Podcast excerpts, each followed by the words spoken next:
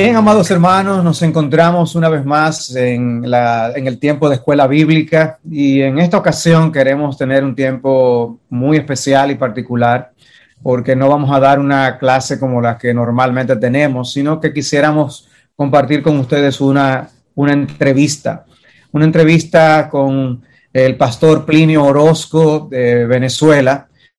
Ya voy a presentarlo un poco más en un instante, pero primero eh, simplemente compartirles que hace, nosotros conversamos con cierta frecuencia y en nuestra última conversación, pues hablando de las cosas que Dios ha estado haciendo a través de ellos en Caracas, Venezuela, que es donde se encuentran.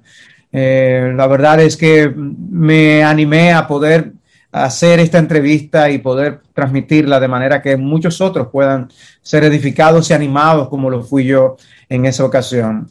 Eh, creo que la, gloria de Dios, la gracia de Dios brilla a veces en los momentos de mayor dificultad o en los contextos más retantes o, difíciles. Y, creo que lo que nuestros hermanos en Venezuela viven es un contexto en el que Dios ha derramado su gracia y que vale la pena nosotros escuchar cómo Dios los sostiene, cómo Dios les provee, cómo Dios los utiliza, de forma que nosotros podamos ver que el brazo del Señor no se ha cortado para salvar, que la iglesia de Cristo sigue creciendo y siendo edificada.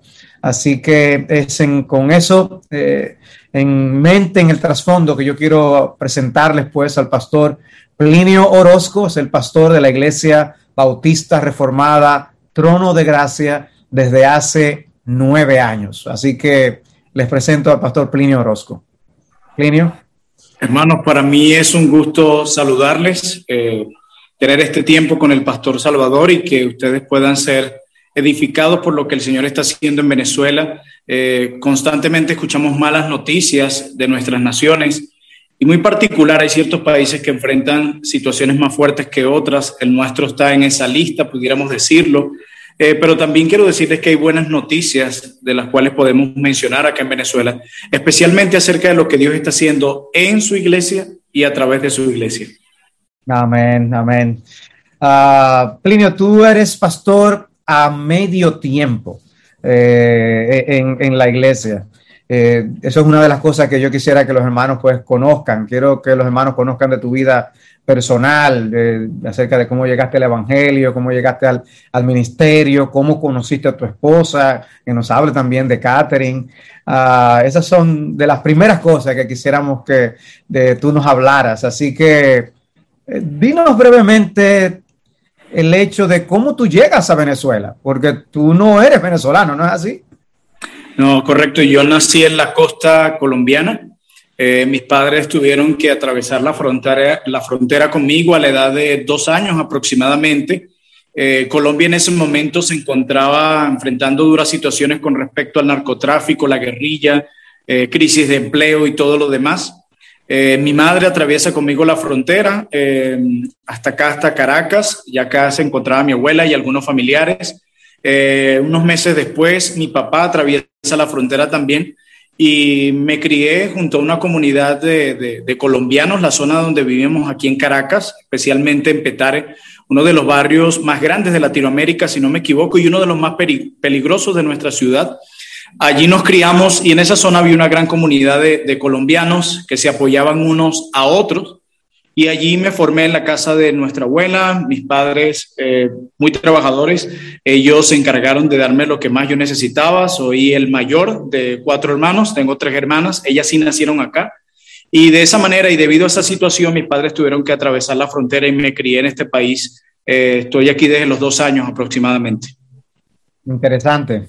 Un, colombiano o alguien que Dios envió de otro país para que le sirviera en, Venezuela y en qué momentos, ¿no?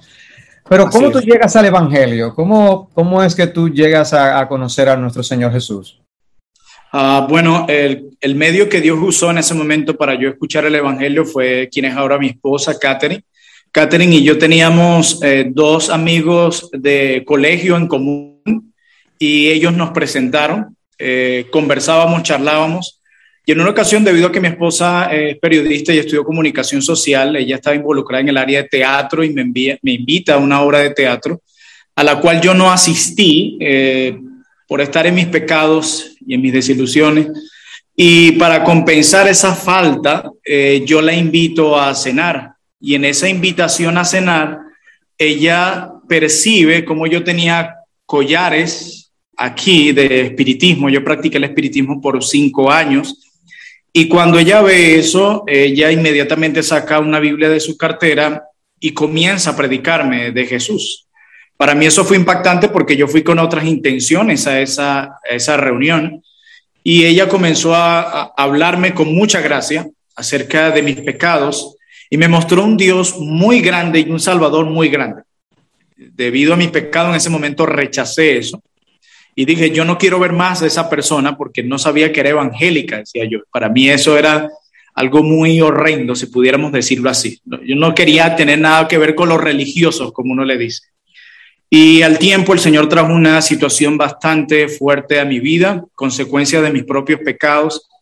Y recordaba que ninguno de mis dioses eh, me escuchaba. Ahora, puedo entender el Salmo 115 de una manera muy precisa. Un silencio muy fuerte, la situación se agravaba, no había ningún tipo de consuelo. Pero me acordé de aquel Dios y Salvador que me había predicado esa joven.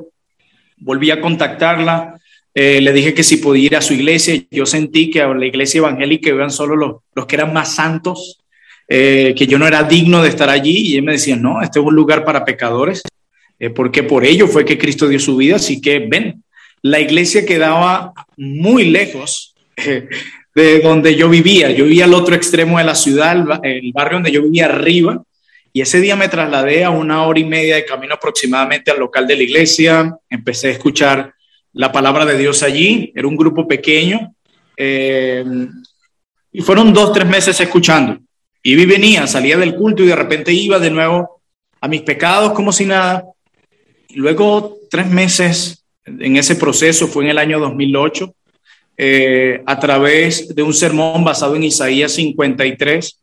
Era como que cada verso de ese pasaje era como un martillo, como dice el profeta, que la palabra es como martillo que quebranta la piedra eh, y era golpeando mi corazón, mostrándome cada uno de mis pecados, pero al mismo tiempo como el amor y la gracia de nuestro Señor Jesucristo. Y ese día eh, yo recuerdo que me encontraba en una batalla mientras el predicador hablaba. Era como una lucha de vete y sal corriendo y otra como que quédate y escucha. Y fue como empecé a ver mis pecados con mucha nitidez. Ese día salí de, de ese lugar. Eh, Katy y su familia me invitó a almorzar. Les dije que que no podía, me sentía muy mal, no se los dije en ese momento. Llegué a casa y cuando entré a mi cuarto lo único que hice fue llorar por cada uno de mis pecados y camino a casa iba pensando en cada uno de mis pecados y en lo que el predicador decía.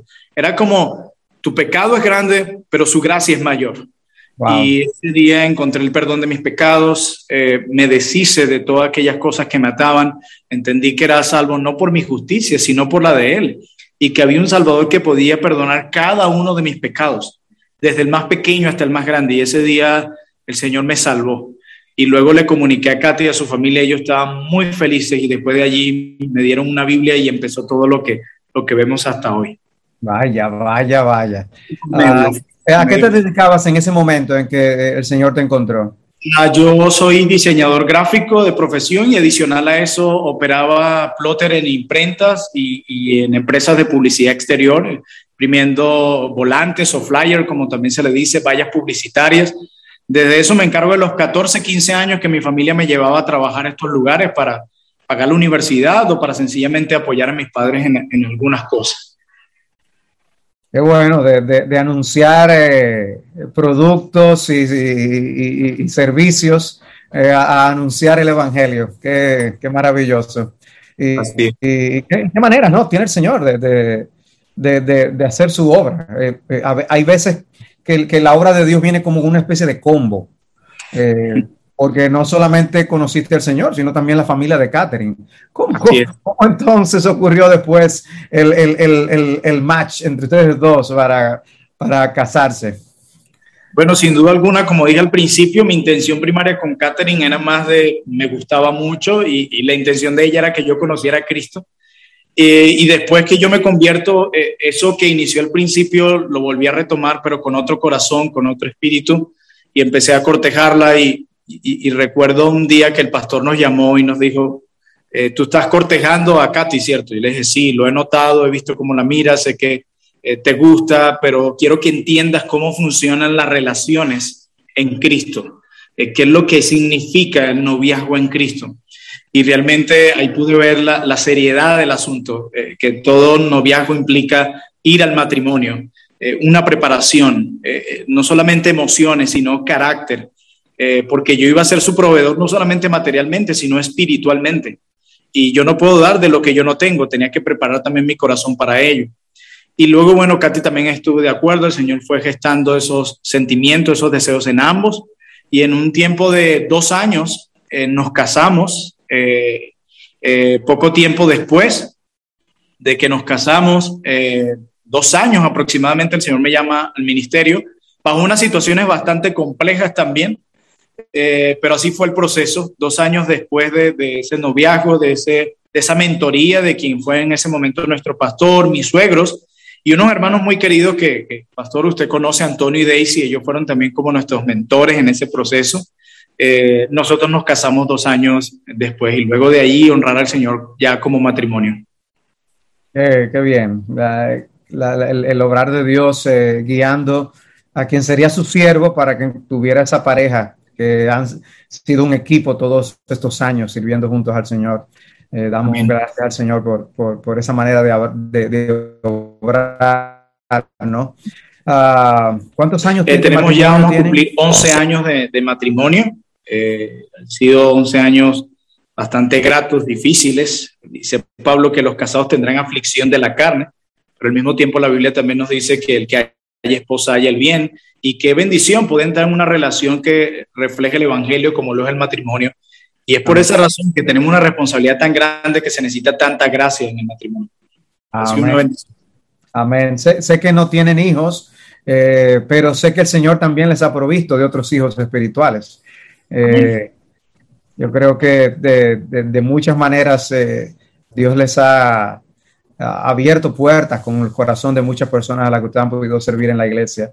Y eso, eso me, anima a verlo en, la vida de ustedes dos. Sí, totalmente. Eh,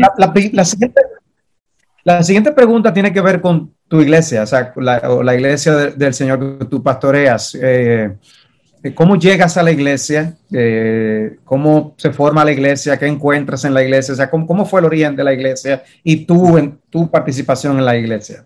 Wow, bueno, como les dije, en el 2008 llegó a esta iglesia, se llamaba Iglesia Cristiana de Venezuela.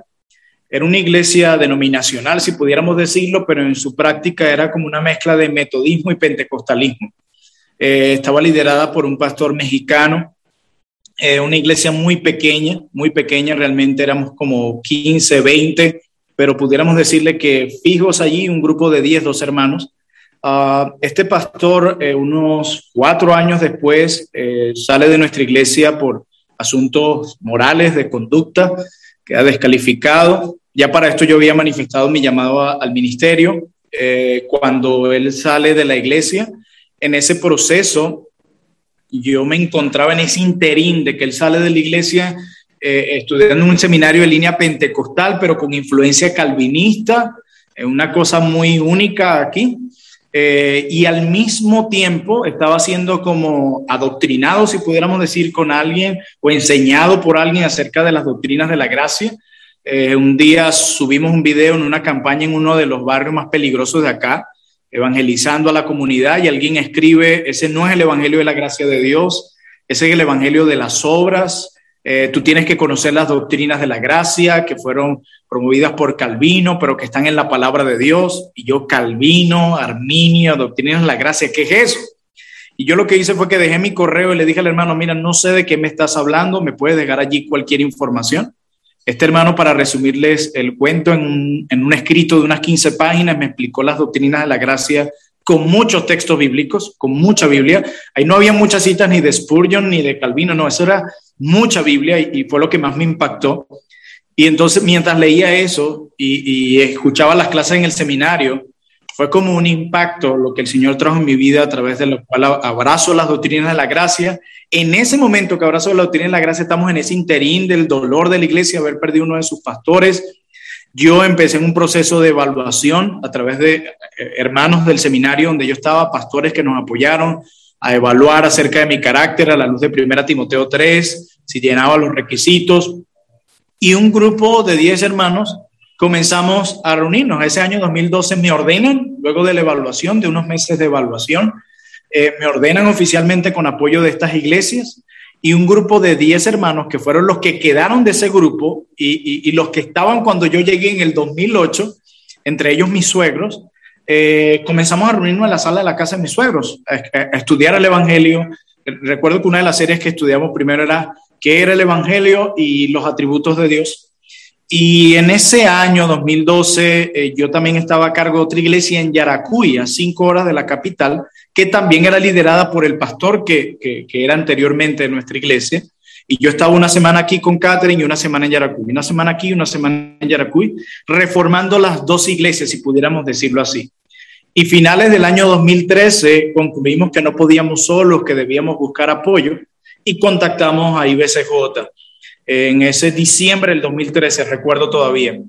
Y los hermanos de IBCJ que nos respondieron nos recomendaron con otra iglesia acá en Caracas, quienes nos comenzaron a apoyar, a orientar, a ordenar ideas, a tener reuniones con nosotros. Y en junio, 22 de junio del 2014, dos años desde que había comenzado esa reforma, nos constituimos formalmente como una iglesia bautista reformada con una membresía de 10 miembros, que fueron con los que comenzamos en la sala de la casa de mi suegra, y a quienes, un grupo, de, parte de ellos, quienes estaban cuando yo llegué en el 2008.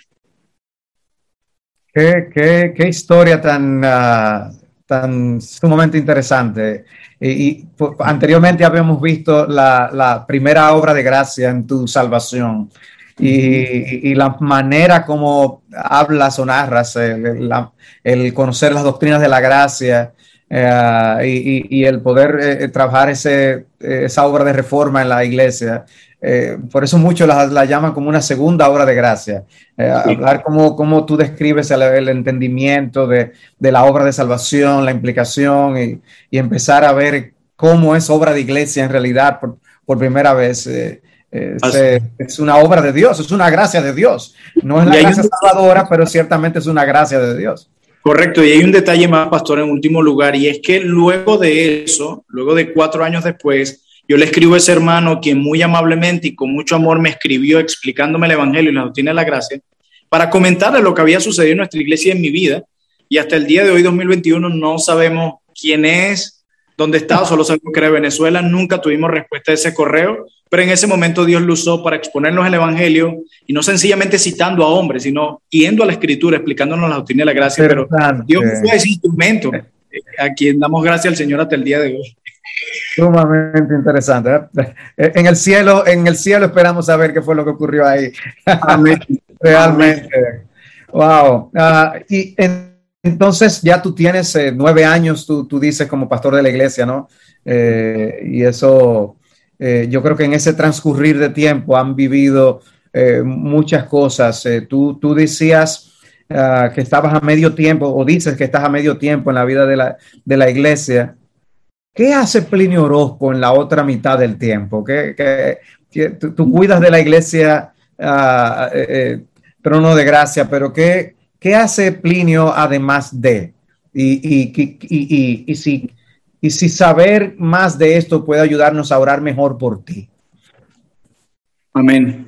Eh, bueno, debido a las situaciones aquí en Venezuela, las cuales son obvias, es muy difícil para la iglesia el poder sostenerme y bueno, siempre teníamos que buscar alguna otra manera para generar recursos en casa. Katy y yo tuvimos que hacer muchas cosas, algunos trabajos de diseño, vender algunos productos de limpieza, vender zapatos, de todo tuvimos que hacer en estos nueve años de pastor en el que esta situación ha sido bastante fuerte. Y también he contado con el apoyo de algunos ministerios, quienes han tenido bien enviar una ofrenda siempre para apoyar el ministerio y que yo no pueda descuidar el ministerio. Pero acá la situación siempre se vuelve compleja y las necesidades muchas. Y era necesario que yo también buscara un ingreso extra. Y el año pasado empecé a ver la necesidad de buscar algo más estable, porque como le dije, hacíamos varias cosas extras, pero nada era estable. Necesitábamos que ese extra fuera estable. Y yo preparándome para un sermón, buscando un material en el Ministerio de Chapel Library, eh, me encontré con un libro muy interesante y me encontraba que ese libro estaba en audiolibro, en formato de audio. Y eso me, llamó mucho la atención. Y ya yo venía haciendo algunos audios devocionales eh, y escribí a ellos mandando una prueba de los audios devocionales que yo necesitaba con el fin de servir en Chapel Library como voluntario, no recibiendo un sueldo como voluntario, de manera que eso pudiera apoyarme o generar experiencia en el caso pudiera hacer libros o trabajo de narrativa para alguna otra empresa. Cuando los hermanos de Chapel Library vieron eso, me pidieron que hiciera una, una, narrativa de, de, un audiolibro, eh, Grasoso el Ladrón, se llama ese audiolibro, fue el primero, eh, y luego que hice la prueba, ellos me dijeron, no, no queremos que trabajes con nosotros como voluntario, queremos pagarte, nos gusta el trabajo y queremos que comiences a trabajar con nosotros. Actualmente estoy trabajando para Chapel Library, ya llevo un año y medio aproximadamente. Eh, hago alrededor de cuatro libros al mes, un libro por semana, son alrededor de cinco, ocho horas, a veces más que invierto en, en grabación. Mi esposa Catherine me apoya en la edición de esos audiolibros y de eso ha servido para llevar el sustento a casa. Entonces, eh, de lunes a lunes prácticamente, a excepción a veces los lunes que lo tomo para descansar. El resto de los días estoy ocupado haciendo los trabajos de la iglesia, preparando sermones, clases, la academia de predicación de nuestra iglesia, consejería y trabajando para Chapel Library haciendo... Tienes mucho tiempo libre tú, Plinio, parece. Sí, bastante. Yo creo que hay que poner en contexto algo que tú decías de esas necesidades que, que hay ante la inestabilidad. Eh, quizás las personas oyen el testimonio y no tienen idea realmente de, todo lo que eso implica. Yo, yo, puedo dar un ejemplo personal de algo que yo viví visitando Venezuela. Uh, y es que eh, recuerdo que yo siempre visitaba y podía entrar algún supermercado y ver lo que había, había. Y, y, fui poco a poco en cada visita, eh, yo fui varias veces, ¿no? Eh, vi las diferencias de lo que aparecían en los supermercados y los precios. Pero lo que más me impactó fue un día que, eh, estando hospedado en un hotel que abajo tenía una cafetería, compro un, un, un café con leche, creo que era un día en la mañana y costó X cantidad de bolívares y al día siguiente pido el mismo café con leche y costaba el doble. Eh, o sea, realmente eso fue eh, un impacto eh, para mí.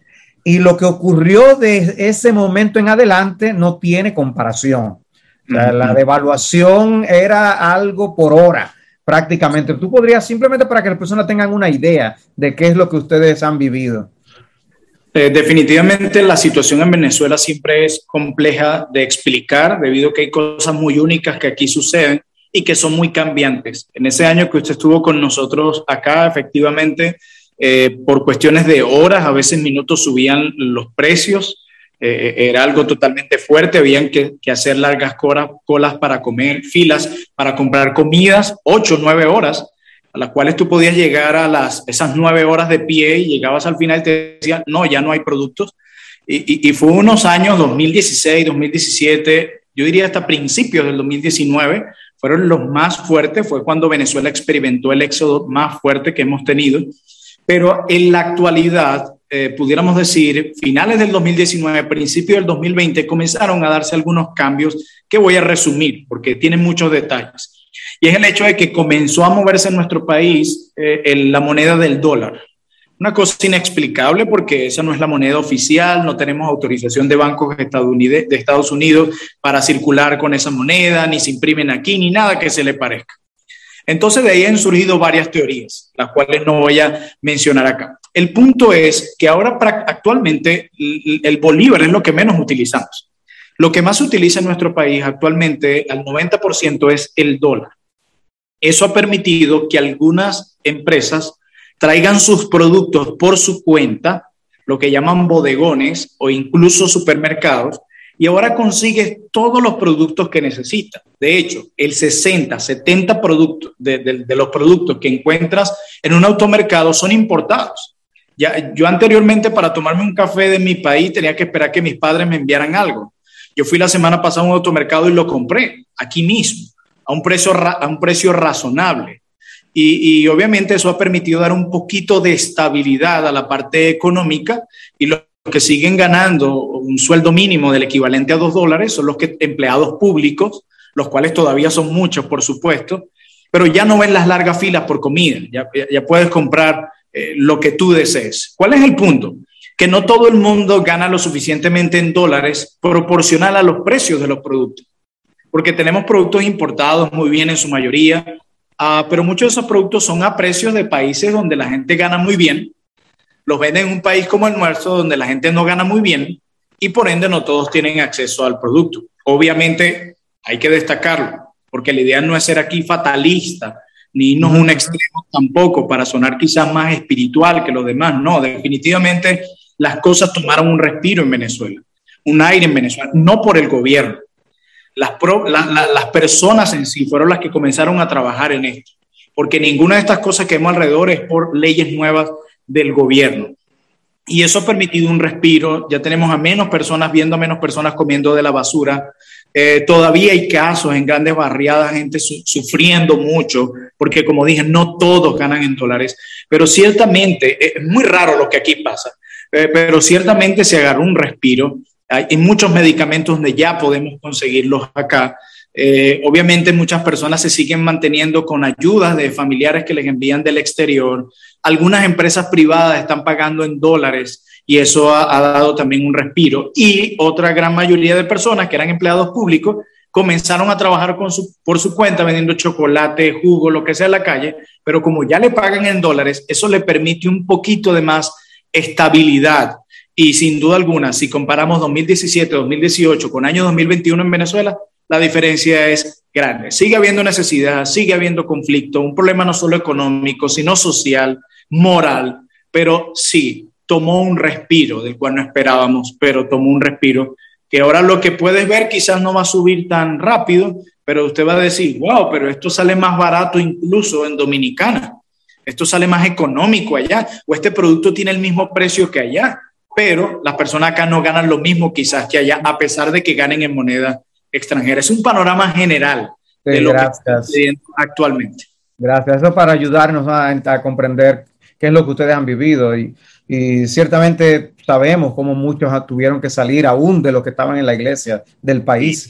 Y algunos pues de los venezolanos se han venido acá a la República Dominicana y sabemos que, que han ido a otros lugares del mundo también. Y eso fue doloroso. Recuerdo eh, haberte escuchado de una, de una familia que se iba de la iglesia hacia los Estados Unidos y lo doloroso que fue eso para ustedes. Pero hubo algo que una vez me, me contaste acerca de cómo ustedes se ayudaban en la iglesia eh, en mm. medio de todas esas carencias. ¿Tú podrías brevemente decir algo al respecto? Sí, como les decía, era muy difícil tener alimentos, entonces de repente alguna familia de la iglesia esta semana había conseguido harina de maíz y la otra familia había conseguido aceite.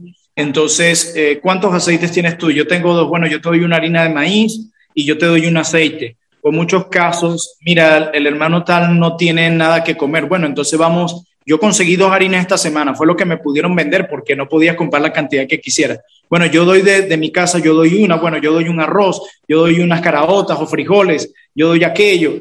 Y, eso era un intercambio constante donde cada uno de nosotros tenía en su mesa alimento de otros hermanos y otros hermanos tenían alimentos de nuestra mesa. A mí como pastor me sucedió que hubo un momento donde abrimos la nevera y Katy y yo y lo único que había era una pequeña porción de arroz. Y, y, eso era de repente el sábado y el domingo llegaba una hermana y ponía en mis manos una bolsa con frijoles y decía, aquí está, pastor, y eso para nosotros era un regocijo, porque aunque no queríamos, no comíamos como queríamos o podíamos, eh, no era lo, lo, lo, lo, que realmente nuestro organismo quizás se podían alimentar en otra ocasión. El Señor nunca nos dejó padecer de hambre, nunca. Mm. Eh, a pesar de que nuestro Salvador no tuvo ni siquiera un vaso con agua, nosotros teníamos así sea arroz solo, y eso era misericordia de Dios. Y así hermanos, que a veces llegaban y hermano, ¿por qué te ves así? hermanos muy débiles y demacrados. No, no he desayunado, ¿no? Ya mismo vemos cómo hacemos. Y no era que teníamos muchos recursos, pero entre todos nos juntábamos y ayudábamos a, ese hermano y, era muy grato. Y eran cosas que surgían muy natural. Eh, las situaciones eran tan, tan imprevistas, tan que, que, todo tenía que surgir muy natural y había mucha disposición en el corazón de los hermanos, a pesar de que no tenían sino lo lo que para ellos, ellos se desprendían si era necesario. Eso fue maravilloso gesto del amor de Dios que, que, ustedes vivieron como iglesia en esas, en esas circunstancias. ¿Cómo, ¿Qué otras anécdotas tú podrías dar de cómo usted, Dios les ha eh, sostenido en medio de las vivencias que ustedes han tenido eh, con las crisis del país? Pero, pero quisiera también eh, pasar y evolucionar el tema a, a, a la cuestión de la pandemia. Eh, porque eso ha traído nuevos retos para ustedes, no solamente las crisis económicas. ¿Cómo también Dios les ha mostrado su cuidado en medio de la pandemia y cómo ustedes se han, visto como iglesia funcionando en medio de la pandemia? ¿Cómo, cómo han sido afectadas las, familias de la iglesia? Uh, ¿Los ha cuidado el Señor del virus? ¿Han quedado personas afectadas? ¿Qué, qué nos puedes decir al respecto? Eh, bueno, eh, tocando el primer punto, definitivamente hemos visto la mano del Señor de muchas formas. Eh, como le explica ahorita, proveyendo aún de las cosas más pequeñas a cada uno de los miembros en cuanto a los aspectos de salud, usando ministerios incluso como el de ustedes para que nosotros pudiéramos tener en momentos medicina y otras cosas. Pero también nos vimos en un tiempo en una situación bastante difícil con el local de la iglesia. Y es que hubo un momento, un año, donde ningún ministerio se había comprometido apoyarnos porque, bueno, no habían los recursos, eh, no habíamos solicitado apoyo, hay muchas cosas que estaban pasando en ese tiempo y nosotros no queríamos perder el local donde nos estábamos uniendo. Y recuerdo que mi pastor Rubén Contreras, eh, eh, Rubén tiene tres años pastoreando junto conmigo, él me dice, pastor, como George Mueller, vamos a orar y el Señor proveerá. Y recuerdo que mi incredulidad, yo dije, como George Mueller, pero no, somos George Mueller. Y él me dice, sí, es cierto, pero servimos al mismo Dios que George Mueller. Amén. Eso me, confrontó a mí y me alentó. Y, efectivamente sucedió así. Ese año completo, eh, cinco días antes del pago, entramos en la disyuntiva, ¿cómo vamos a pagar este mes? Porque no solo nosotros pagábamos el local, y los servicios, sino que teníamos hermanos siendo empleados para nuestra iglesia. Nosotros no creemos que la mejor manera de ayudar a la iglesia sea siempre regalando, regalando y regalando. No, esas fueron las consecuencias que tuvimos del socialismo. Nosotros entendimos que la mejor manera era que ellos usaran sus dones, sus energías y que ellos con sus propios recursos proveyeran para su casa, recibiendo un sueldo muchísimo mejor el que podían recibir en otro lado y al mismo tiempo servían a la iglesia. Entonces habían sueldos de hermanos que mantener, de los cuales dependían familias, el local, etc. Y era una cosa increíble, orábamos, y un día nos pasó, como por tres meses, un día antes de los pagos, recibíamos un correo, un escrito, hermanos, nuestra iglesia está orando por ustedes y el Señor nos inquietó y queremos enviar esta ofrenda para ustedes. A veces era exacto todos los gastos para pagar los sueldos de los muchachos, los servicios del local y el alquiler del local. Y eso fue por 12 meses increíble. Hubo un momento donde nosotros solo llorábamos.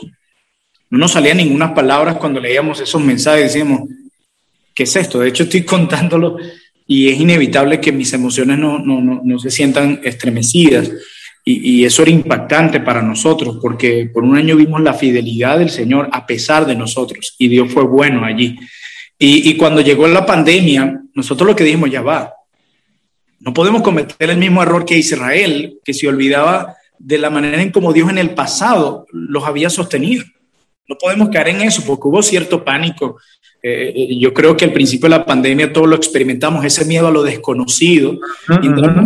Pero es allí donde entraba la labor de los pastores. Nosotros no podemos dejar que nuestras ovejas se queden allí en el miedo, que el miedo los paralice y se sumergan allí.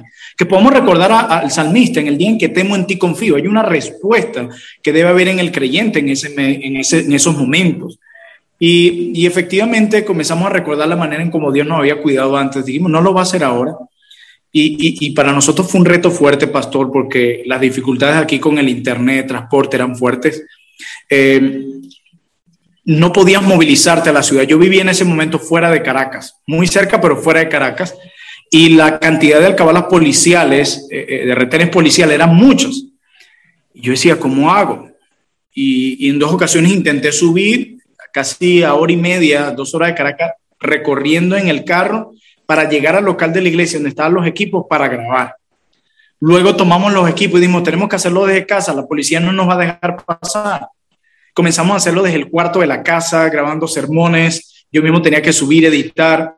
Dejábamos el sermón subiendo en la noche hasta el día siguiente en la noche, dos días para que cargar el sermón YouTube una calidad de 120 mega, una cosa.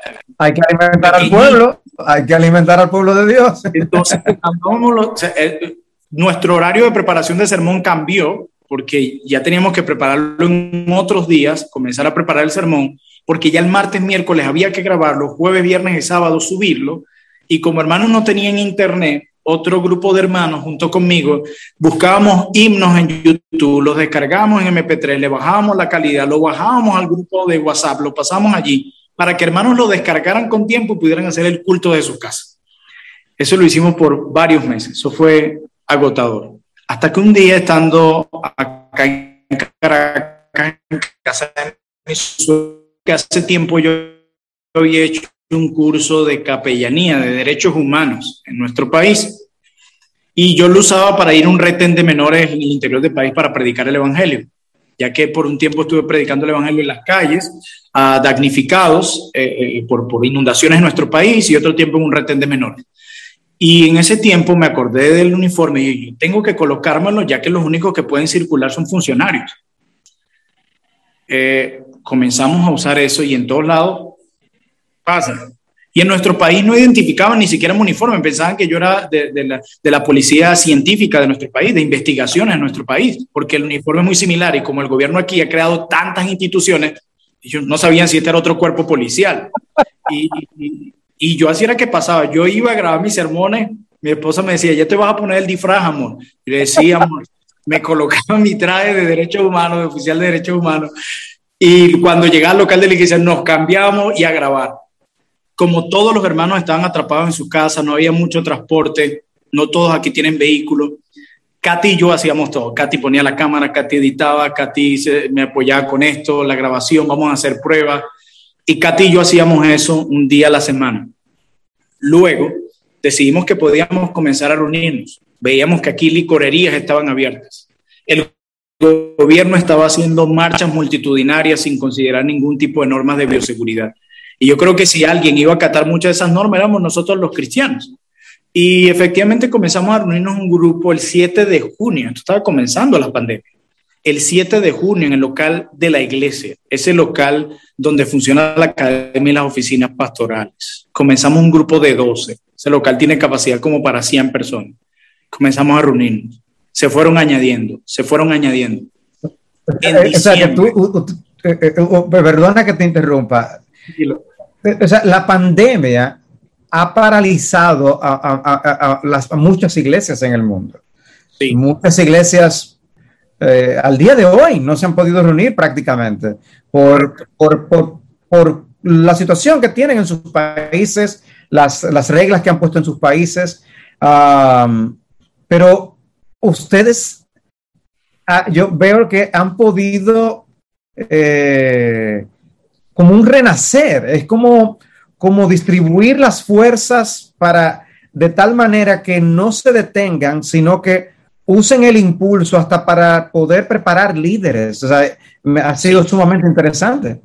Sí, nosotros dos meses, en marzo se anunció públicamente lo de la pandemia, en junio ya nos estábamos reuniendo en grupos pequeños y ideamos una estrategia que era por listas de asistentes, ya que muchos hermanos se querían congregar también, entonces un grupo de hermanos hacía listas para que por lo menos los miembros congregaran dos o tres domingos al mes y los visitantes nos visitaran por lo menos uno o dos domingos al mes. Esa lista se rotaba. Eso fue una estrategia matemática allí para que nadie se quedara por Pero las personas y comenzamos. se pone, ponían en la lista para no ir y poder ver por internet el, servicio. Sí, o sea, se ponía una lista de los que podían asistir y el resto tenía que quedarse en casa. yo estoy diciendo lo contrario. Las personas se anotaban para poder quedarse en sus casas y verlo cómodamente sentado en su casa, ¿no? ¿Cuál era, el, cuál era el deseo de los hermanos? El deseo de la gente era, de los hermanos era, yo quiero estar allí, yo no mm. quiero estar en mi casa. De hecho, hermanos nos dijeron, yo, yo no tengo mi conciencia tranquila al saber que yo voy al mercado eh, a hacer mis compras, salgo a la calle, salgo a hacer muchas cosas, pero no voy a congregarme el domingo por una hora con mis hermanos. O sea, no puedo. ¿Por qué? O sea, ¿Cuál es la razón? ¿Acaso la misión de la iglesia se detuvo? Y los pastores dijimos, no, no se ha detenido, estamos haciendo todo lo posible para, para que todos puedan reunirse. Y lo que hacíamos era grababa un sermón el jueves para los que se quedaban en casa y el domingo volvía a predicar el mismo sermón para los que estaban presentes con nosotros. Era un trabajo doble cada semana, agotador, eh, de mucha satisfacción. Se fue añadiendo muchos hermanos. Hasta el mes de diciembre fue que el gobierno dijo, pueden reunirse. Ya nosotros teníamos como seis meses reuniendo. Eh, de hecho, la comunidad a nuestro alrededor, incluso personas en la tercera edad, daban gracias porque allí hay una iglesia. Gloria a Dios. Y, decían los vecinos, sí, vaya allá a la iglesia, allá, allá está una iglesia, tóquele. Nosotros estamos tóquele. La Impresionante. no se pueden reunir porque ustedes no van a contagiar, nada que ver. Y pastor, tuvimos algunos casos de contagio en, en la iglesia muy mínimos, gracias al Señor. Ninguno grave, de hecho la mayoría sintomáticos. Eh, ellos decían incluso con COVID, y pastor, ya yo estoy esperando los 15 días que establecen de reposo para yo ir. Así que téngame presente en la lista. O sea, ni siquiera eso les introdujo un pánico de que ahora yo no quiero ir porque muchos de ellos lamentablemente asumen, reconocen que se contagiaron en otros lugares, a pesar de que eso es muy complejo descifrarlo como 2 más 2 y 4. Claro, claro. Pero muchos decían así, eso no los detuvo, sino que en ese tiempo el grupo creció increíblemente. De tal manera, pastor, yo le contaba en nuestra última reunión que en la entrada tenemos unos hermanos quienes se encargan de medir la temperatura, echar el gel alcoholado, etcétera y teníamos hermanos en la puerta que yo vi con lágrimas en los ojos y diciéndonos, yo no estoy en la lista, pero por favor, no importa que me vayan a exhortar después de esto, pero déjenme entrar, déjenme entrar con mis hijos, yo quiero congregarme. Hermano, pastor, ¿cómo, ¿cómo devolvíamos a alguien así? No podíamos, no podíamos. Maravilloso, maravilloso. Y gracias a Dios, tuvimos un caso que fue como el más delicado de uno de los doctores de nuestra iglesia, quienes se encontraba, obviamente trabajaba en lugares donde la carga viral era mucho más fuerte. Y recuerdo, pastor, que él, es soltero. Eh, y cuando estaba en su casa, nadie, ninguno de los vecinos quiso entrar. Había que sacarlo, estaba grave. Eh, porque no se trató a tiempo, por muchas situaciones. Nadie quería entrar. Y entre los hermanos dijimos, hay que ir a sacar a nuestro hermano, tenemos que sacarlos de allí. Fue increíble la cantidad de hermanos que se ofrecieron a hacerlo. Hmm. Me hizo acordar a Lutero en medio de la peste negra, si no me equivoco, cuando él terminó convirtiendo su casa en un hospital y decidió quedarse en Alemania cuidando de la iglesia en lugar de ir huyendo de la pandemia, de esa peste. Y en esos momentos su hijo Hans enfermó. Y a pesar de eso, no claudicó. Su esposa lo apoyó. Hermanos fueron atendidos, a pesar de que muchos también murieron. Y fue en medio de esa situación que el Salmo 46 fue su refugio. Eh, increíblemente, y donde salió un himno que cantamos mucho. Castillo fuerte es nuestro Dios. Así es. Entonces, nosotros dijimos, ¿qué, qué, cosas espirituales y buenas que bendicen a otros ha sacado Dios de nosotros en esta pandemia? Mm. Y un par de hermanos, mis suegros, de hecho, por, por broma, le pusieron en la iglesia a ellos el comando COVID. Ahí está mi suegro, el comando COVID. Porque ellos, había un hermano enfermo, ellos lo iban a buscar. Sacaron a este hermano y ¿saben qué decían los vecinos? Ustedes están locos. ¿Cómo se mm. van a meter allí? A sacar a ese muchacho, se van a contagiar, se van a morir. Y ellos lo que le dijeron, ese es nuestro hermano en Cristo. Y, y luego recordamos el Evangelio de Juan, no hay mejor amor que el que tiene un amigo, el que da su vida por sus amigos. No hay mejor mm. amor que, que el que da su vida por sus amigos. Y lo sacaron de allí, lo atendieron. Y hasta el día de hoy, mis suegros han sido guardados en su salud, como muchos hermanos. Nosotros no hemos, a pesar de que seguimos albergando un gran grupo de hermanos domingo a domingo, no ha, no ha habido un domingo en que no nos congreguemos. Gracias a Dios. Creemos que no ha sido algo de imprudencia porque tenemos ciertas convicciones sobre este tema y aparte de eso, ellos hemos mantenido el cuidado eh, necesario para guardar las conciencias de nuestros hermanos. Y llegó un momento donde muchos de los casos que tuvimos fueron los hermanos que incluso se cuidaron al extremo, hermanos que usaban hasta tres mascarillas, dos mascarillas, aún en casa, eh, el tiempo sus manos húmedas, guantes, se los cambiaban terminaron enfermos. Es, que era una cosa muy compleja, pastor. Ya, repito, no era algo de dos más dos son cuatro, se tornó algo muy complejo y definitivamente ahí fue donde teníamos que pedir sabiduría del Señor porque tampoco queríamos ser de tropiezo para nadie.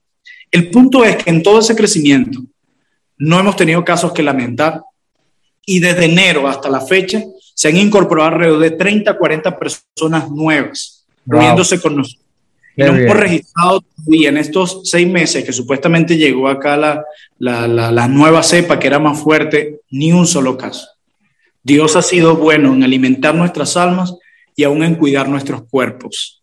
Y, y, y, y, yo, yo recordaba las palabras del pastor Body, que gracias a Dios que nuestra confianza plena no está en las mascarillas y en el distanciamiento social, en la vacuna, que mm. nuestra confianza está en Dios. Amén. las demás cosas fallan y lo hemos visto con nuestros propios ojos. Amén. Y, así fuera personas que con lágrimas te dicen, no me dejen afuera, yo quiero congregarme, no importa que me quede en el patio. Y tuvimos que habilitar una corneta para los que no quepan en el auditorio, puedan escuchar en la sala de la casa. Incluso algunos a veces están en, en el estacionamiento así con sus manos en la red escuchando el sermón. La corneta es una, una, bocina, ¿no? Para escuchar el mensaje. Sí, es una bocina para que escuchen el mensaje. Y eso es lo que estamos viendo hoy. O sea, nuestra iglesia creció grandemente en la pandemia, no solamente en números, de personas que definitivamente abandonaron el Evangelio de la Prosperidad en estas fechas, mm. eh, sino también eh, en sus propias almas. El amor por el Señor y la comunión en la iglesia, en lugar de, de frenarse o enfriarse, se aumentó. Gloria a Dios. Y yo solo puedo Gloria a Dios, porque Él fue el que lo hizo. Él es el protagonista de esto. Amén. Gracias, gracias por compartir ese testimonio de, la fidelidad de Dios cuidándoles a ustedes y, cómo trató con ustedes. En, muchas iglesias se claudicaron en, el sentido de, de no poder eh, no solo reunirse, sino también de, dejar de reunirse cuando quizás pudieron haberlo hecho también o tuvieron mucho temor para seguir haciendo obra de ministerio. Y a propósito, tú mencionabas algo, tú decías hace unos minutos atrás que la, que la misión de la iglesia no se ha detenido. Eh, y, quisiera que, nos contaras, eh, y este sería nuestro último aspecto ¿no? de, de la entrevista, de, qué esfuerzos ustedes como iglesia se han mantenido haciendo, esfuerzos misioneros, esfuerzos de plantación de iglesias, en medio de estos tiempos tan complicados y difíciles? Eh, bueno, yo creo que en primer lugar una de las cosas que, que, igual se retomaron en medio de la pandemia fue los entrenamientos que damos en la Academia de Predicación de nuestra iglesia, Academia de Predicación Timoteo. Allí capacitamos no solamente a hombres de nuestra iglesia, sino pastores de otras denominaciones, presbiterianos, metodistas, pentecostales en su mayoría. Y estos, a pesar de todo, han atendido la convocatoria, nos reunimos una vez al mes a estudiar las escrituras cada semestre.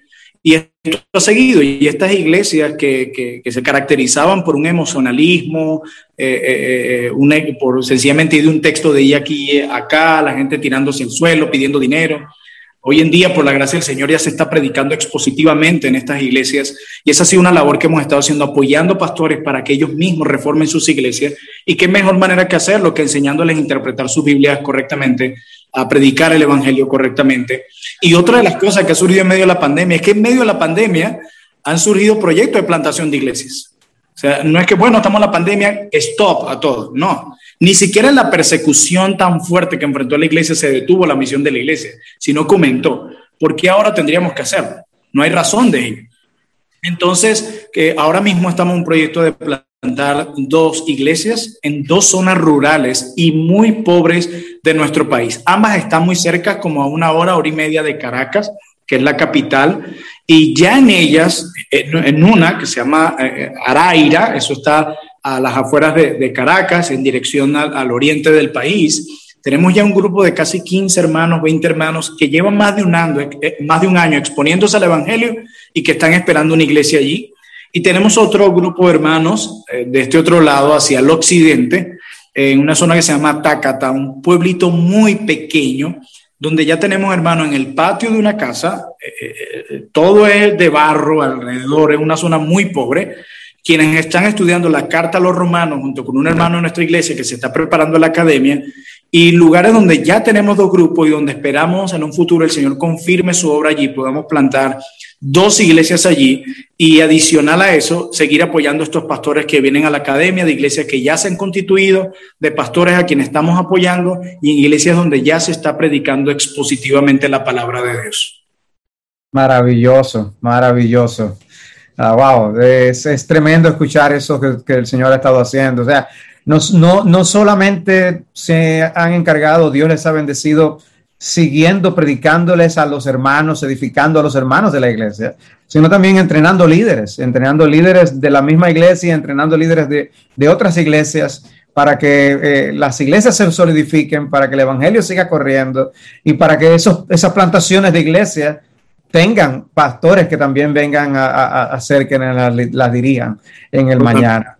maravilloso, de verdad, de, eh, ha sido una bendición conversar contigo, Plinio. Ah, yo creo que estas son ideas que vamos a tener que implementar con un poco más de frecuencia para, para edificarnos con lo que Dios hace con otros. Y, y, damos gloria a Dios por lo que Él ha estado haciendo, ha hecho y está haciendo con ustedes allí en Caracas, Venezuela, y en el país en general, en medio de las vivencias que ustedes han tenido. Eh, el Señor ha sido fiel a Él y solamente a Él sea la gloria. Nos gozamos con ustedes y alabamos al Señor por la obra en ustedes. Hay una, dos, tres peticiones de oración que quisiera dejarnos en nuestra mente y corazones por las cuales podemos orar por ustedes. Sí, claro. Eh, primer, en primer lugar, agradecer de verdad por este tiempo. Fue un buen tiempo y de verdad nuestros hermanos de IBCJ los amamos mucho. Eh, el apoyo que nos han brindado a la distancia cuando hemos estado entre ustedes, estamos muy agradecidos por cada ruego y por cada apoyo y queremos pedirle que sigan orando por nosotros. En primer lugar, que podamos permanecer fieles en Jesús. Creo que esa es la tentación en medio de la prueba, desenfocarnos, desviar nuestra mirada, eh, dejarnos seducir por lo que el mundo ve. Y, yo creo que necesitamos perseverar y seguir contemplando a Jesús, eh, eh, meditando en Jesús, en lo que es Jesús y lo que ha hecho por nosotros. Yo quiero que oren para que la iglesia en Venezuela siga perseverando, porque no estamos exentos de claudicar, no estamos exentos de fallar. Y, yo creo que, definitivamente necesitamos que oren para que podamos seguir perseverando. Y por sobre todas las cosas, les pido que oren para que el Señor levante más hombres fieles, fieles a su llamado, fieles, fieles a Cristo y su evangelio. Hombres que sin importar las circunstancias, las dificultades contra quienes tengamos que enfrentarnos, porque tenemos un gobierno donde cada día promueve más lo inmoral, hay un desastre social en nuestra nación eh, y necesitamos una iglesia valiente y pura. Ante un país lleno de tanto pecado y de tanta cobardía, necesitamos una iglesia valiente y pura. Así que oren para que la iglesia en Venezuela persevere en Jesús y sea una iglesia valiente y pura. Amén. Esperemos que esto sea un medio que impulse a muchos a interceder por ustedes en el trono de la gracia. Que Dios siga bendiciendo a la iglesia bautista reformada trono de gracia y que Dios siga derramando la gracia sobre cada uno de sus miembros. Ah, bueno, tenemos una bendición extra que anunciar y es que si Dios lo permite, la semana próxima vamos precisamente a tener al pastor Plinio predicando la palabra de Dios, enseñándonos la palabra de Dios en esta hora de escuela bíblica.